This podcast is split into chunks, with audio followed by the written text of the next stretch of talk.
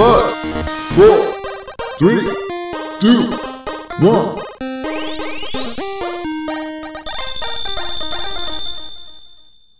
Good luck. Welcome back, Chutakoopas. This is the last Phoenix Down, El Último Phoenix Down, episode 46. If you've ever kicked a Koopa, you're one of us. I am your host, Esteban Mateus, and I am joined, as usual, by my brother, Eleazar Spooky Mateus. How's it going, man? Spooky. I I forgot about that uh, X Files. I get it. I get it. I'm alright. You know, it's strange. Right? I didn't play Project Diablo 2 this time. It was all about the game jam. Now that is kind of spooky. and, and I feel okay. We are recording this late as usual, but I feel like I have more energy than usual. I don't know why. Pretty weird week already, huh? the very news we're gonna talk about today are conspiracy theories and rumors. It's gonna be entertaining, I promise you that. Before we begin, I have to remind you that the premiere of this podcast is an exclusive benefit for our $2 and up patrons.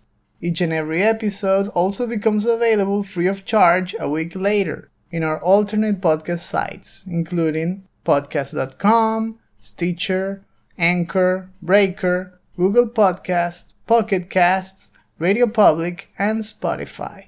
No matter how you're supporting us, whether you're an active patron or a free follower enjoying and sharing our content, we thank you, and we hope you find this new episode useful and entertaining. This week we're changing things up. Actually, we're, we're just trying something new. We thought post E3 period it was perfect to do something new. We thought that the week would be relaxing, would be like lowbrow, no news. We, we were not expecting what happened. But either way, we went for it. Every episode previous to this one is in Spanish. You just have to look at, at the whole history in our Patreon page. But this one is our first episode completely in English. How are you feeling about this? Surprisingly, I find this really comfortable. I think it's because I normally think in English. Most of the words I say are in English. I find myself trying to translate from English to Spanish rather than the other way around. So I don't know if that's the reason why I'm I'm feeling with so much energy. Like uh, I'm feeling more comfortable in my own skin or something. We've also done some reviews in English. Difference is those were scripted. This is not. This is we're going fast and loose here. we're freestyling, but it's true. It's it's fun. It's fun, and um, I think we're up to the challenge. I hope you're enjoying this and you're understanding. If not, it's our first day. No, no, it's not. It's not our first day. but I do hope you're understanding us and you're having fun, and it's gonna be a good episode. I'm telling you, man, the news, the news we're gonna talk about this week is completely different from anything else we've talked about so far. You're gonna have fun with this. If you've not read about this, this is gonna blow your mind. But I- I'm getting ahead of myself. This is just the beginning, so let's get all comfortable and ready and let's talk about video games.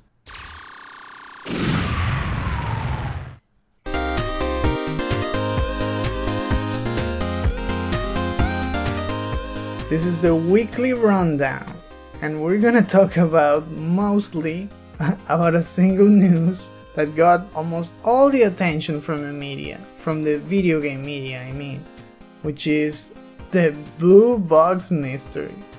We're gonna try to talk about this in an orderly fashion, try to make it as clear as possible, but really, you need to get comfortable for this one. There's a whole conspiracy theory surrounding an apparent indie game called Abandon.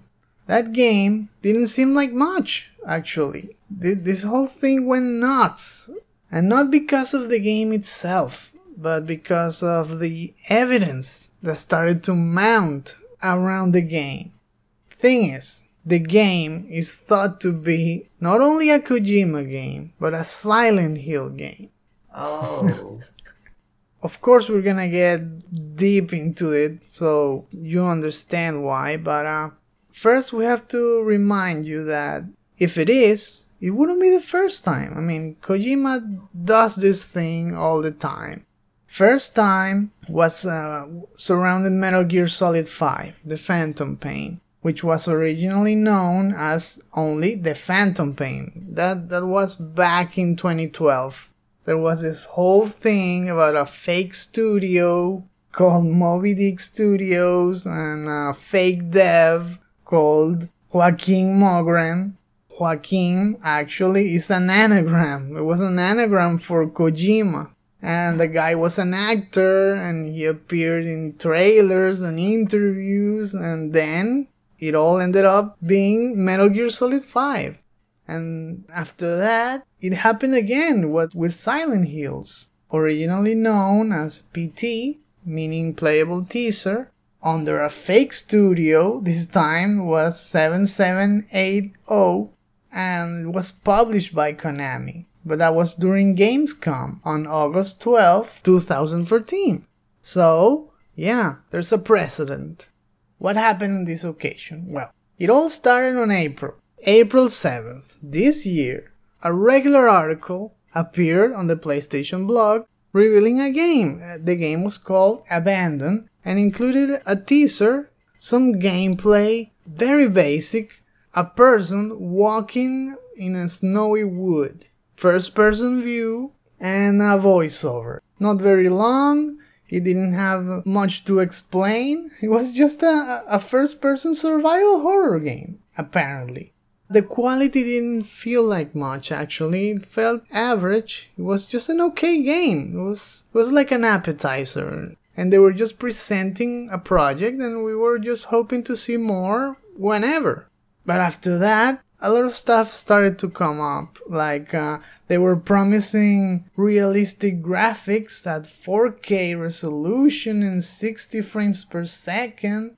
That stuff even for AAA studios, it's tough to hit those benchmarks. And these guys were, were promising the moon and already, and we, we don't even know them. That's one of the hints. It's an unknown studio, for most of us at least. They're called Blue Box Game Studios, and the game director is called Hassan Kahraman. On May 31st, Blue Box Game Studios revealed on his Twitter account that Abandon would get its own PS5 app, which would let the players run the game's trailers in real time, quote unquote, whatever that means. It was called Abandon Real Time Trailers PS5 app. Come on. Since when do you need an app to run a trailer? Trailers run straight from the PSN store or you, you just look at them uh, in YouTube or Twitter or whatever. So what does that mean? Real time? It was not a demo. It was not a trailer. It's just an app. Maybe that would unlock some kind of perk for the game. And they were promising it would go up on the PSN store on June 20th. Of course, we know that did not happen. It was delayed until June the 22nd and then was pushed once more. We still haven't seen it since the moment we're recording, of course. I mean, you're you're in the future. It's supposed to come out on June 25th. So, we'll see. Maybe you already know.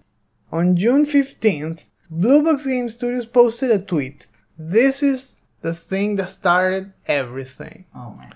Oh man. Why did they do this? Uh, Listen to this they posted a tweet saying that Abandon is not really the name of their game. They said the actual game started with an S and ends with an L. Oh man. oh man. The tweet was literally guess the name. Abandon equals first letter S, last letter L. Reveal closing in. Hashtag PS5, hashtag exclusive. And of course, people went nuts. Like, what? A lot of people want Silent Hill to come back, so. Wait, wait, wait, wait, wait. It was like a game of hangman? They didn't go that far, right? That would have been easier. no, they just said that. I mean, first letter S, last letter L, nothing else. No letter count, uh, no other hints. That was it. After the, all the hoopla on social media on June 16th, they quickly apologized and started tweeting about it, saying that they have no relations with Konami and Silent Hill belongs to Konami and they are not doing anything. That was not their intention, blah blah blah. And of course, people just didn't believe them. Even a Reddit account was created, comprised by a, a lot of people investigating this, and I mean a lot. More than 5,000 people. 5,000 people talking about this every day. There are updates happening by the day. On June the 22nd, Blue Box Game Studios posted a tweet with a video of Hassan himself saying not only that he's real, which is weird already, I mean, to appear in a video telling people you're real, and that he has no relations to Kojima and everything. Same thing. They keep they keep repeating that, and that they're planning to do a Q&A and answer a lot of questions. So far, it seems like a misunderstanding, right? Without the rest of the evidence that I'm about to tell you, is this just wishful thinking, or do you think there's something there? Maybe the the whole thing about the about apologizing is that they, they slipped up. Someone didn't have to say that. Kojima was mad at them because they went too far, and then they had to say, "Wait, wait, wait! Forget we posted anything." And that person that that appeared on camera might be an actor. He might. That's true. But it's also true. I thought that's where, where you were going. That someone actually slipped up. They were trying to get cute, and it backfired big time. If this has really nothing to do with Kojima, man, they're done. Because now they set some impossible expectations. Oh man, we might we, we might be looking at another No Man's Sky then. Yeah, but because of different reasons. I mean, they were not they were not over promising. They were just like joking. They're playing with fire here. But um there's a reason. There's a reason for this whole thing to be the number one news for the whole week. Are you ready? Because we're gonna go down the rabbit hole now. Okay. We're gonna study two main things Blue Box as a game studios, and of course, Hassan Kahraman. So, starting with Blue Box Studios. The logo itself seems very similar to the PlayStation Studios logo. They seem to have the same fonts, but with inverted colors. The PlayStation Studios logo is white over a black background, and this one is the opposite, it's inverted, but the, the concept is the same and the shapes. It could be a coincidence, of course, but then again, during the animation of the PS Studio logo, if you notice, for a second, the logo glows, and it glows bright blue. So, some people might say it's a blue box right before ending up like the PlayStation logo. So, a blue box comes first, and maybe that's where they got it. It's a reference, it's just a reference to the PlayStation logo itself. Okay, this is not, it's not as heavy. Let's keep going, let's keep going. Despite Blue Box saying that they have worked as a support studio for years, you can't find anything about them. Nobody talks about them. They seem like a ghost studio. They say they're based in the Netherlands, and when you actually do the research, you find out something very peculiar. They were founded on August 12th, 2015. PT was published on August 12th, 2014. So oh, exactly a year after PT. Okay, so that's weird. That happened. Could be a coincidence, right? Then Blue Box claimed to have a huge team comprised of more than 50 people working on the game. However, when you go to their LinkedIn account, no one's there but Hassan Kahraman, which is the game director. Only one person, not 50. So, a bare bones account, a logo that seems too familiar, and a weird foundation date. Let's keep going. In 2016, it was announced that Kojima Productions was opening a small a small satellite studio in the Netherlands. No. So, again, could be a coincidence, only a coincidence. If you keep digging, you can also see that this studio likes to tease their followers a lot. The, the other time they were they tweeted like Guess the meaning of our name. Blue doesn't mean the color, it means something else, and we're gonna give away a, a beta code for the lucky person who guesses. And the meaning was something completely weird. It was like best level user experience. Who does that? You go to their website and and it's also a, a, a ghost site.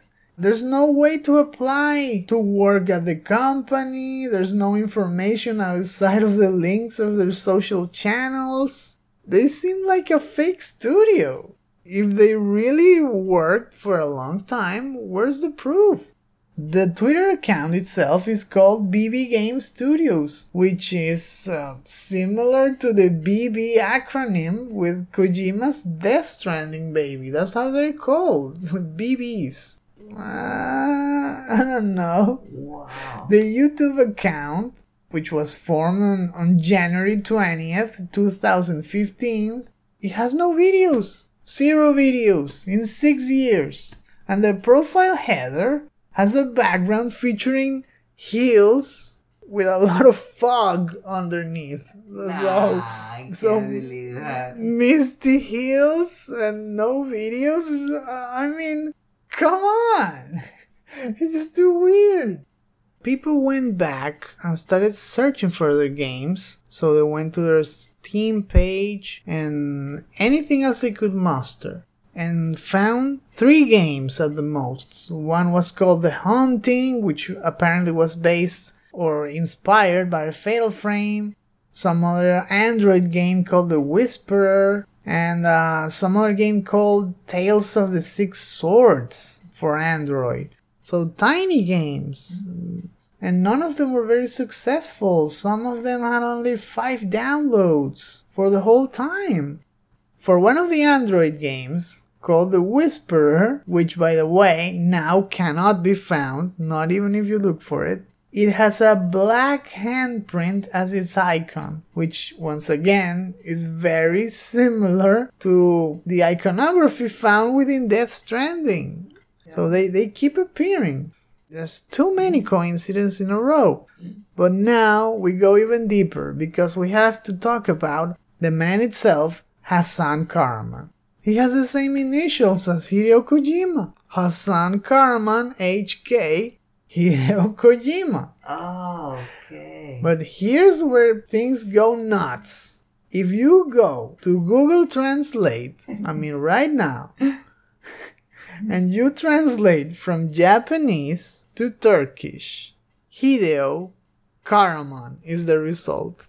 So literally, the translation of Hideo to Turkish is Kahraman. oh, Come on.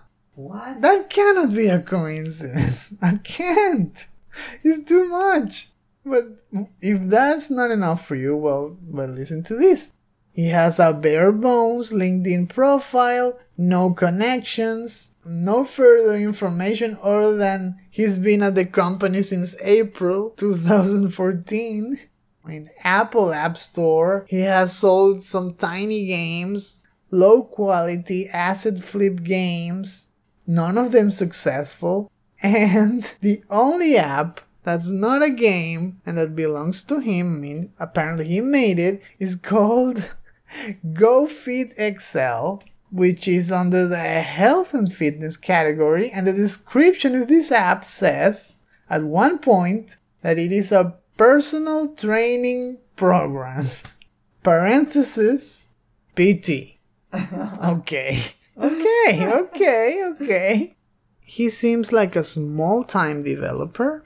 No offense. We wish we were. I mean, we want to be small time. I mean, at least at the start and then grow up from there. But he's apparently a real developer, just not that successful. But when you look for him at the PSN store, he has a special account. He's verified, which is very weird because the verified icon only is given to select, very select devs, high up devs with deep connections with PlayStation. So, how is it possible that this person who has not made a single successful game suddenly entered to that prestigious list. I mean, how could he be verified? And no one knows him, and no one knows his studio. His code name in, in PSN is Sneaky Warrior. Sneaky Warrior. And the trophy list shows a number that matches, well, not now because things change, but that a couple of days matched exactly a number shown in one of the Silent Hill trailers. Specifically, one of the Silent Hill 4 trailers was like 1238 or something. It's the same number. After that, uh, he, he apparently got a got one and is now 1239, but whatever.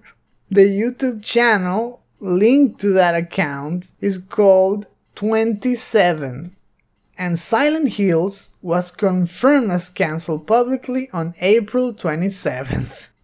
Geoff Keighley apparently received DMs from this guy, from Hassan.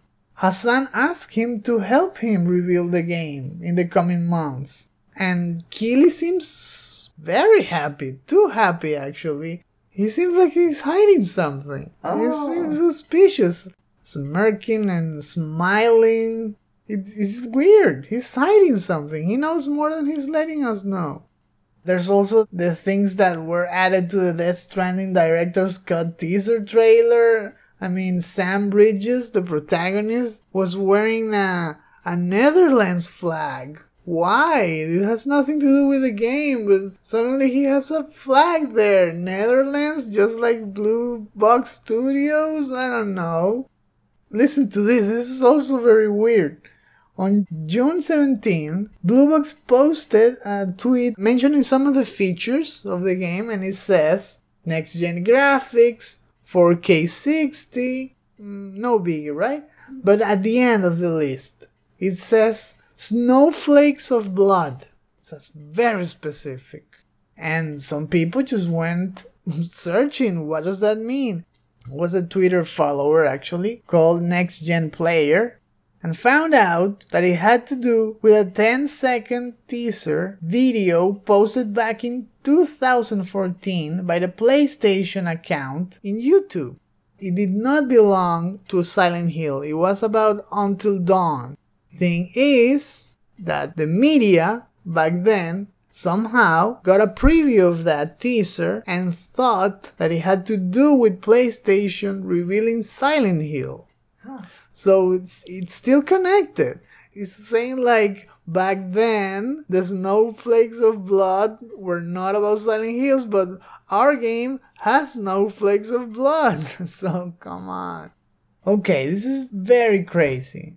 People are going way farther than this. Some are looking several times at their teaser trailer and finding that some trees are actually covering part of the letters in a graffiti in a wall saying that Look at that, the tree is covering the P and the T's. That that means it's PT. I don't know about that. It's, it's a little far fetched, but there's also that.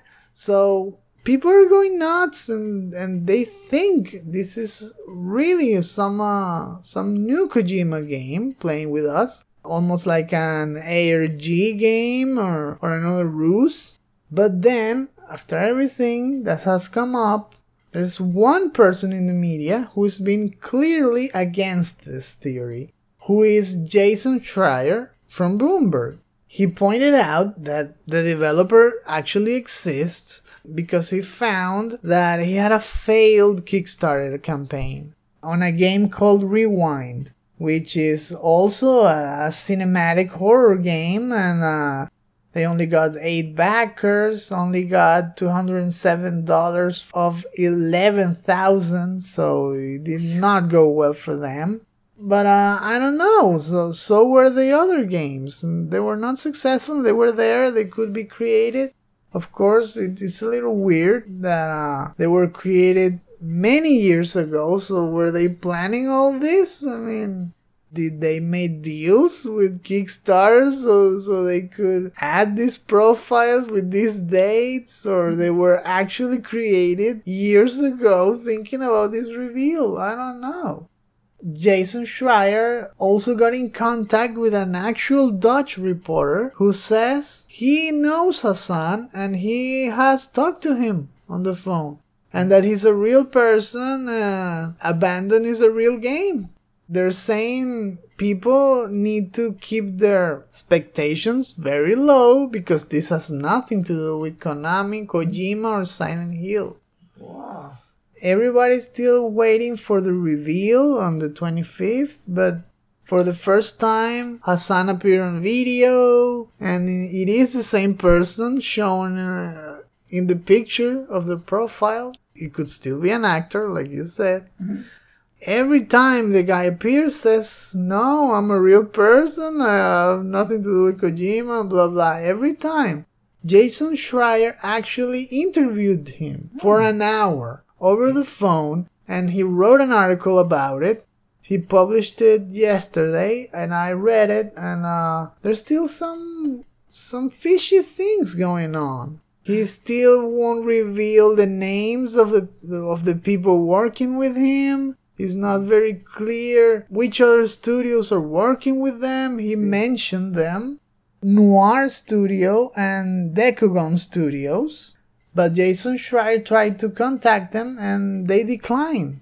But, like minutes ago, before we started recording, Blue Box Studios tweeted a video from Noir Studio.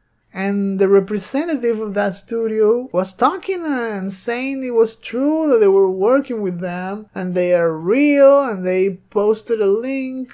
And yeah it is a real studio that makes art for other studios. And this one did work for big games. For playstation. It works for playstation games.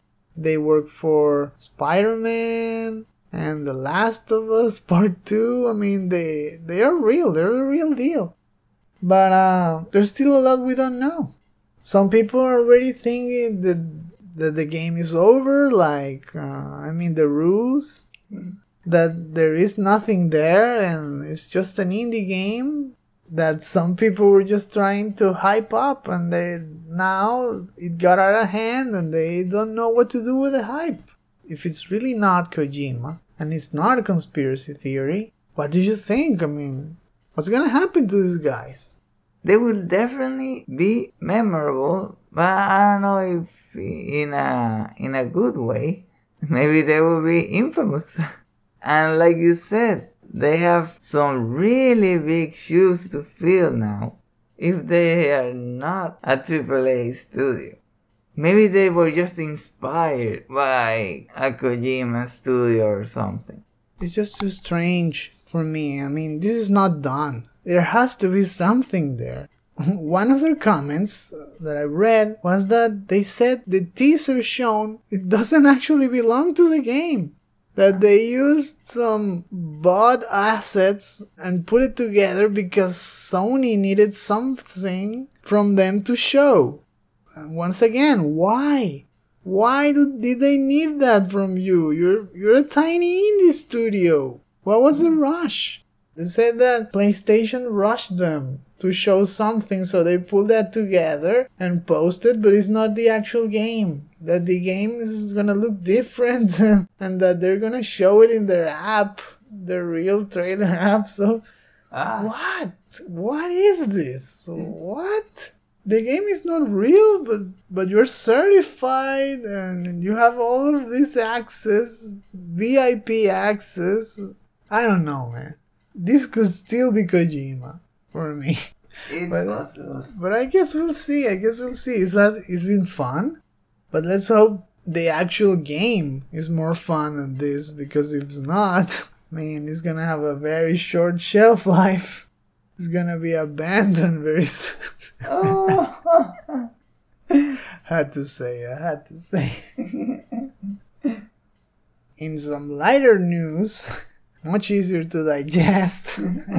One, Sony has filed a trademark application for PSX, the PlayStation Experience. This happened on June 19th. I think it's pretty cool because it could mean that we might have some announcement soon. Perhaps they're they're doing some of this at the end of July or something, and uh, they'll be showing new games. That's exciting. It's true that the, the last they the last one they did was not that good. I'm talking about the first PlayStation Experience events. Those were epic. Big time news and trailers and promotions. I'm hoping for that more than the last one. It is exciting. I mean, they didn't do anything for E3 or the Summer Game Fest. I'm hoping it's gonna be their post E3 participation event or something like that. It could even be uh, the actual E3 winner. We already talked at length about E3, everything we saw and, and, and the trailers. It's true that Sony not being there hurt them, and E- E3 just didn't feel as hype as, as always. It was not as good, not as good, definitely. And uh, some numbers I saw today on GameStop said that the top five pre-order games post E3 were all from Nintendo. All of them. That says a lot because Nintendo had some good showings, but nothing like blew my mind. I mean, Metroid Dread was very cool, but uh the other ones were just like remasters or collections. They were not that that awesome, but they're all the top pre-order games. So people thought that was the best of E3. Nothing from Microsoft in there because most of it, truth be told, is already on Game Pass, so perhaps that has a lot to do with it. But uh yeah, Nintendo did the old school stuff, the most similar to E3, and apparently they won E3, not Microsoft, because all of the pre-orders belong to them. So Sony has the perfect chance to fill the void left by E3. Let's see if they do that. And finally, the, the last feel good news of the episode is that the Castlevania Advance Collection has been rated. It has been rated in Australia. So apparently a new collection is coming and it's very cool if it is. Because it could mean that we're gonna get the Castlevania Advance games there were three Castlevania games on Game Boy Advance from 2001 to 2003 Circle of the Moon, Harmony of Dissonance, and Aria of Sorrow. And if by some chance they include a couple of the DS ones, that would be awesome. Like uh, Portrait of Ruin or of Ecclesia, it would be an epic collection, so I still think they have to do a PlayStation 2 collection too. That would be great to play Lament of Innocence and Curse of Darkness again with trophies and everything. The same treatment. Apparently, um, there's more Castlevania coming and couldn't be happier. It's quiet. Too quiet.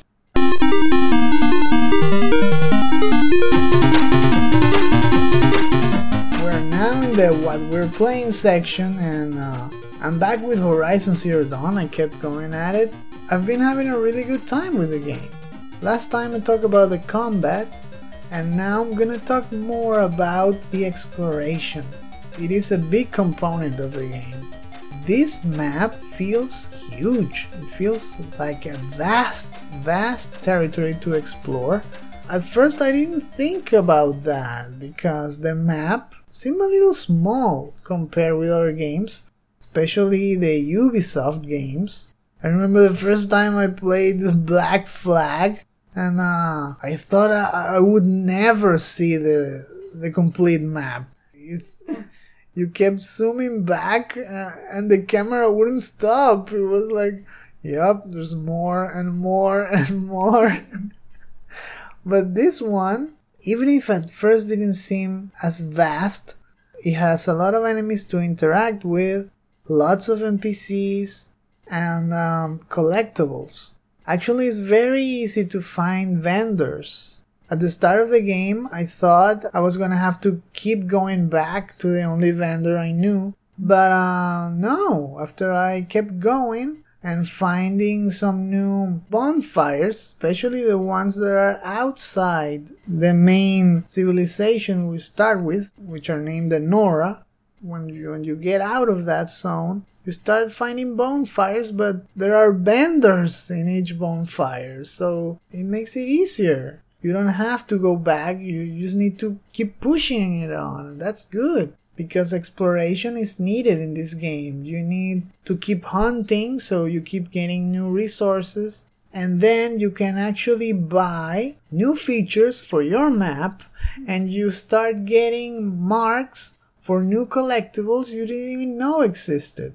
So the map keeps getting busier and busier by the second. That, that's what I like it seemed empty at first, but then it started getting all of these icons and new places to go, and suddenly hours just start flying by, and and you just need more time to play, and that's that's a good thing.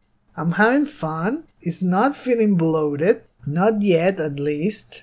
I'm actually looking forward to keep exploring and, and hoping that new stuff comes up because the world feels great and new and exciting because I keep running into new species and figuring out how to take them down and then finding new vendors and buying new weapons and improving them. It's great, it's great so far. I didn't make much progress in the story because of this, but uh, I'm getting better at the combat and I'm understanding much better the crafting system and uh, the progression system too, because there is also a progression system. I'll tell you more about that in some other episode because that's a whole new deal, the progression in this game. I mean, the skill trees uh, and the crafting, that's a whole different deal. But so far, everything is working smoothly. The dynamic of the game is very enjoyable. The hunting and gathering resources and uh, going up the levels and repeating is great. It's great. Uh, and I can't wait to tell you more about it in the future episodes. How about you? What did you do? I didn't think uh, I was gonna spend the whole time playing submissions from the game jam. But the, the feedback from more than five developers just kept coming. So I felt the need to give back. They clearly played the game more than one time and thought about how fun it was and about the concept. Some of them even gave us ideas to improve it. So I thought about doing the same. I usually have like half an hour, but this time I played I think I spent almost two hours in total. Because there were like six games, I think. All very different, but very interesting too. For those who don't know, we're talking about the Game Maker's Toolkit Game Jam that was held last week, which had a main theme called Join Together. Games had to include mechanics or systems related to things being linked. So in some way it could be physical or or it could be symbolic. Besides that you could do anything you want. Is it true that i was preparing for that weekend? It was to participate in the game jam from from mark a game maker's toolkit and i was waiting for that video almost like almost ready to sprint you know? Like i just want the green light and start running so, like I was saying, I'm going to talk about a couple of, of the games I found most interesting because we really don't have much time. And let me see, um, I'm checking the list here. Either way, we're gonna post them all in the description below so you can check them all out. And the first one that caught my eye was because of the art style, and the game is called Funky Monkeys. In the cover, you saw an ape, a giant ape with a purple ban- banana. And I thought, that character looks just like Donkey Kong. It's just like Donkey Kong. But this thing was related to music. And the style was isometric. So it reminded me of, of Diablo, you know? All hand drawn, really crisp, very detailed drawings. Looked great. It was made by, I think it was like five people. And the, the team, Jazz, the team is called Jazz. What they made was a game where you control an ape in this grid and your your goal is to join together with some other ape that lets you unlock the key to solve the puzzle of, of that room.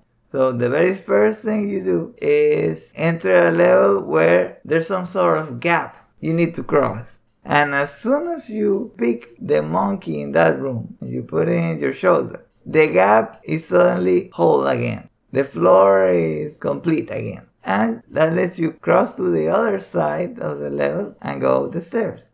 That was sort of the dynamic. The other level had to do with music you solved the puzzle that it was interesting because teaming together with the other monkey, you could start hearing the notes. And because you heard the notes, you figure out what tiles to step on. I'm sad to say that I, I couldn't finish it. It's one of the games I couldn't finish. It was made in Unity. They had some kind of bug in the second level that didn't let you go up some stairs to go to the next puzzle.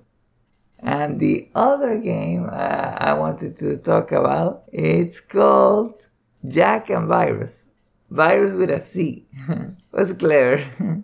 I found that interesting because it was sort of like a point and click. Again, the art style was really good because the level was basically a picture of a person staring at a laptop the way you interacted with the game was pressing the buttons outside the screen. It was a bit confusing because the way you played was by switching views from different characters. One was Jack, and in theory that was you, but the virus saw it in, a, in an entirely different way. And I think that was one of the problems because you had to move things around in your side and then switch to the view of the virus depending on the way you move the pieces then those pieces will become the platforms for the virus to move around in the In, in the, the. Matrix. in the matrix one of the things i wrote them was that what what it was confusing is that it was the same space but when we, when you switch views, you zoomed in and zoomed out. So you didn't think it was the same place really. And the other thing is you had to move icons. When you switch to the virus view, they look like gray blocks. You didn't know if those blocks were actually the icons. Once I figured out that, oh, those things are the icons. Okay. Something that I found really fun is that you almost control time because you could double jump with the virus and switch to your view and the virus would still be floating in the air.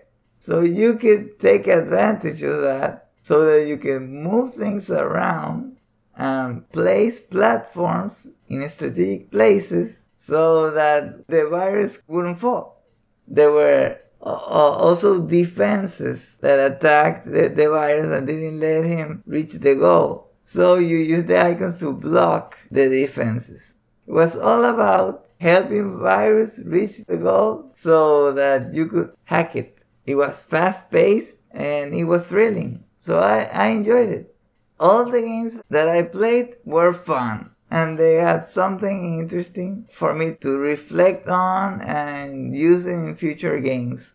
I think you're gonna find them useful too. We're gonna leave it in the description. You can also play other games from, from the game jam, and I, I hope you have fun. There are more than 5,000 entries though. So don't go crazy, okay? Try some and then move on with your life. it's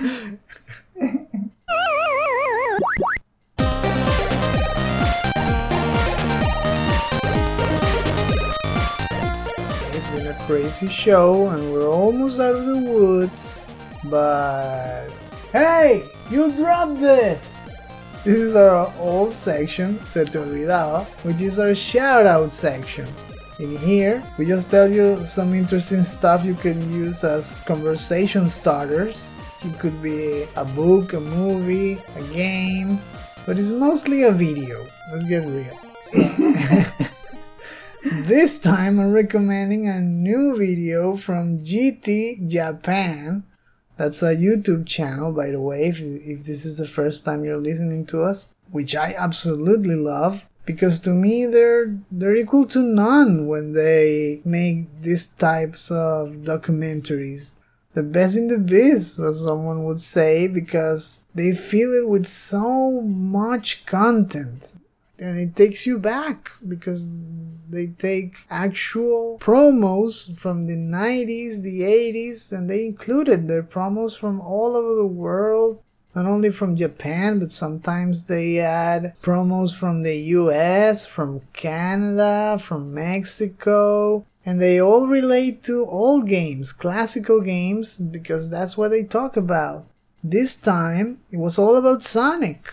Actually, the video is called Sonic the Hedgehog, a 30th anniversary retrospective. It was an hour long and it was a blast. Especially because I saw it straight after we recorded our very own episode from the last Phoenix Down DLC about Sonic. And I wish this video came earlier so I could add some of the things they said here to our very own show because they, they were really interesting. Most of it, of course, we talked about already about the origin of Sonic and uh, the Team Sonic, Yuji Naka, and uh, how they came up with the idea and everything. But they were tidbits, historical tidbits that I loved. For example, uh, I, I learned that the Sega Genesis was released in 1988, as we, as we, as we mentioned, but that Nintendo was planning to release the Super Nintendo in 89. They were not gonna take that much, and um, they decided to delay the launch. And that was what gave Sega some respite. They, they gave it a chance, a whole year to prepare. And that's why they made that contest about creating a new mascot because now they knew they had a shot. They just released the Genesis, and if Nintendo released it a year later, they would have killed them and, and they would have no chance. Because actually, they released it at the end of September, and uh, a couple of weeks later, Nintendo announced that the Super NES was coming in 1989. and it was terrifying to them until they delayed it. So they got to work and uh, they actually delayed it again because it did not come up in 1990. It came out in 1991, especially in the US. And it was a whole deal trying to create the mascot on time and putting the team together how the, the different philosophies had to make compromises starting from the design of the character to the concept of speed and the things they had to cut out. It was great. It was great because we talked about it, but now I got to see it. I got to see a lot of footage with them, with Yuji Naka and all of those guys looking very young and uh, and right there and it was different it was a different approach so i think this episode is a perfect complement to our show we talk about that and now we got to see it so i really enjoy it And I think you could enjoy it too if you take a look. As I said, it's, it's a little long, okay, it's more than an hour. But if you love gaming history, you can't let this go. This is a great channel and this is a great episode, and I'm leaving you the link in the description so you might enjoy it too. As for me, well, I'm talking about a video too. Strange, right? And this time it's not gonna be about game development or marketing. It's going to be about game animation. I really love this channel, especially when it talks about principles of animation. I'm talking about New Frame Plus, and I mentioned it a couple of times, I think. It's just really good. I have a blast watching those episodes because it goes really into detail about what it means to animate a character or a level. It just goes in depth. I, I really like the personality of Dan too. This time it was about follow through and overlapping action. It's a part of his series of the 12 principles of animation. Well, I, I learned a lot. I thought I knew about what those two concepts were about, but what I saw made me realize that the idea wasn't really clear in my mind. But now I know, I think. and for instance, follow through, I thought it was the same thing as overlapping action. It's actually not. Follow through is the opposite of anticipation it basically lets the viewer know how the action resolves. What I mean by that is it shows how the movement comes to a stop. It's usually used to emphasize strength or to add like a little touch of realism or maybe a, a plus. like Daniel would say, you know? They do it by exaggerating the last pose, right? Sometimes, especially when talking about attacks, so that the game remains responsive. What really makes a game not feel comfortable is when you press a button and the game doesn't respond as soon as you press it. But in theory, every action has to have anticipation, then the action itself, and then goes the follow through but it has to be so quick then the anticipation is barely noticeable. And what they do is emphasize the follow through so that it's really clear what happened in that fraction of a second that you couldn't see anything. So with attacks, it does happen, just just like you said.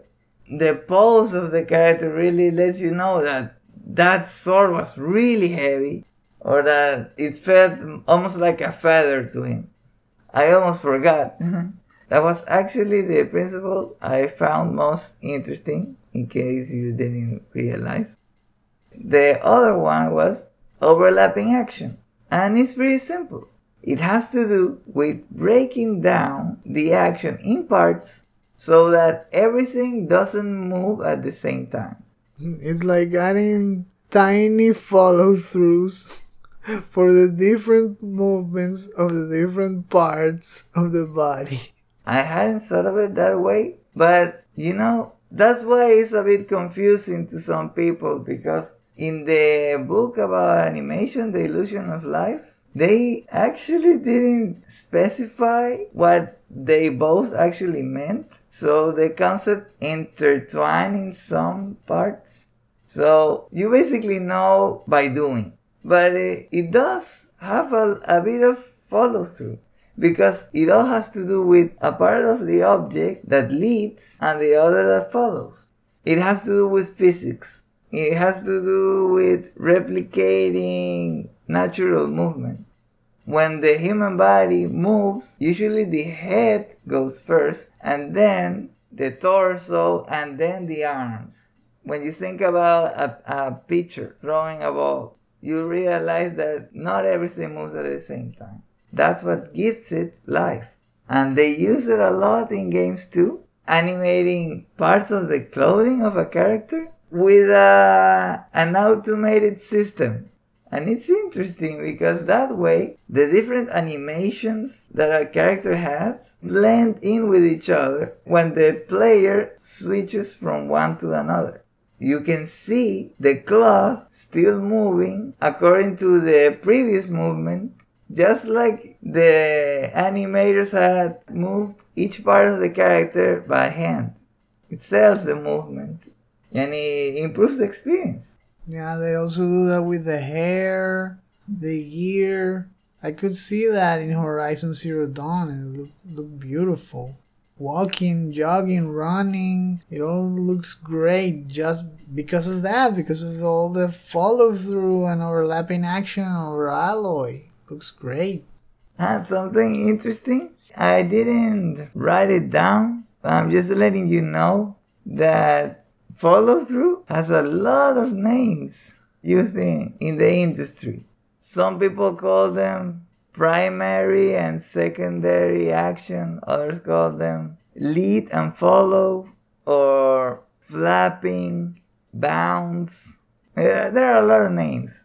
He talks about that almost like one minute or two after the first half of the video, in case you're interested. I think you're gonna enjoy it too. If you like game animation and you want to see some good examples using those principles to apply them to your games, then this video you're gonna find it really useful and entertaining. We'll write it in the description for you to check it out. Very well. I think it's time to go home, right? Let's give the reins to Eleazar and I'll see you on the other side.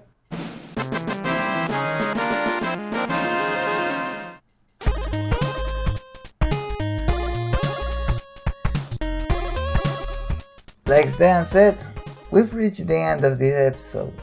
The premiere of this podcast comes out first on Patreon. If you want to listen to it on launch day, consider becoming one of our $2 and up patrons. If not, you can get it for free a week later on our alternate podcast sites like Stitcher, Podcast.com, and Spotify. In that case, please share it with anyone who might like it so they can get to know the magic of the last Phoenix Down. Thank you for joining us. In order to find more articles, reviews, videos, and podcasts just like this, take a look at our site, chutakoopas.com. On our Twitter, Instagram, and Facebook accounts, daily gaming news will await you, including everything from indie to AAA, promos about our t-shirt designs, and segments from our shows. We'd like to know what you think about what you heard this episode. Let's talk about it in the comments. Do you think Blue Box Studios is actually another Kojima game company? Or it's a company that just slipped up and are really in trouble now? Are you excited about the possibility of returning to the classic Castlevania games? How do you think the next PlayStation experience is gonna be like? Are they gonna hit a home run? They're going through all the trouble of bringing it back, so they must have something to show. I mean, something big. Last time they were just like going through the motions, like doing it because they had to. But now they're doing it because they want to. So I'm, I'm guessing it's gonna be big. It's gonna be great. It cannot be any other way. They missed these three, so they have to come back big. That makes me think that that's why maybe that's the reason why they didn't give anything to Keighley. Because if they just gave them to Keighley, then they wouldn't have anything really juicy to, to show, you know? Come on, Keighley is gonna be in there anyway. He's always there. He's gonna be invited to the PlayStation experience. He's gonna report it. He's gonna stream it. He's gonna be there. He'll be there. Maybe that's why he was, you know, kind of laughing when he was hearing about the news. He's just gonna have a lot of fun this year, I think. If you subscribe to the Podcast Bonanza tier, your comments can be included in future episodes of The Last Phoenix Down. On Patreon, you'll find lots of other special benefits, like um, unlocking exclusive episodes, gaining access to our complimentary podcast, The Last Phoenix Down DLC, El Último Phoenix Down DLC, and even getting your own customized avatar. If you want to know more, visit our website patreon.com slash. And now, if you'll excuse us, we're gonna reach the Lone Gunmen to see if they can help us unravel this mystery of a abandon and Hideo Kojima. The truth is in there. Goodbye, and remember, there are no quits, only retries.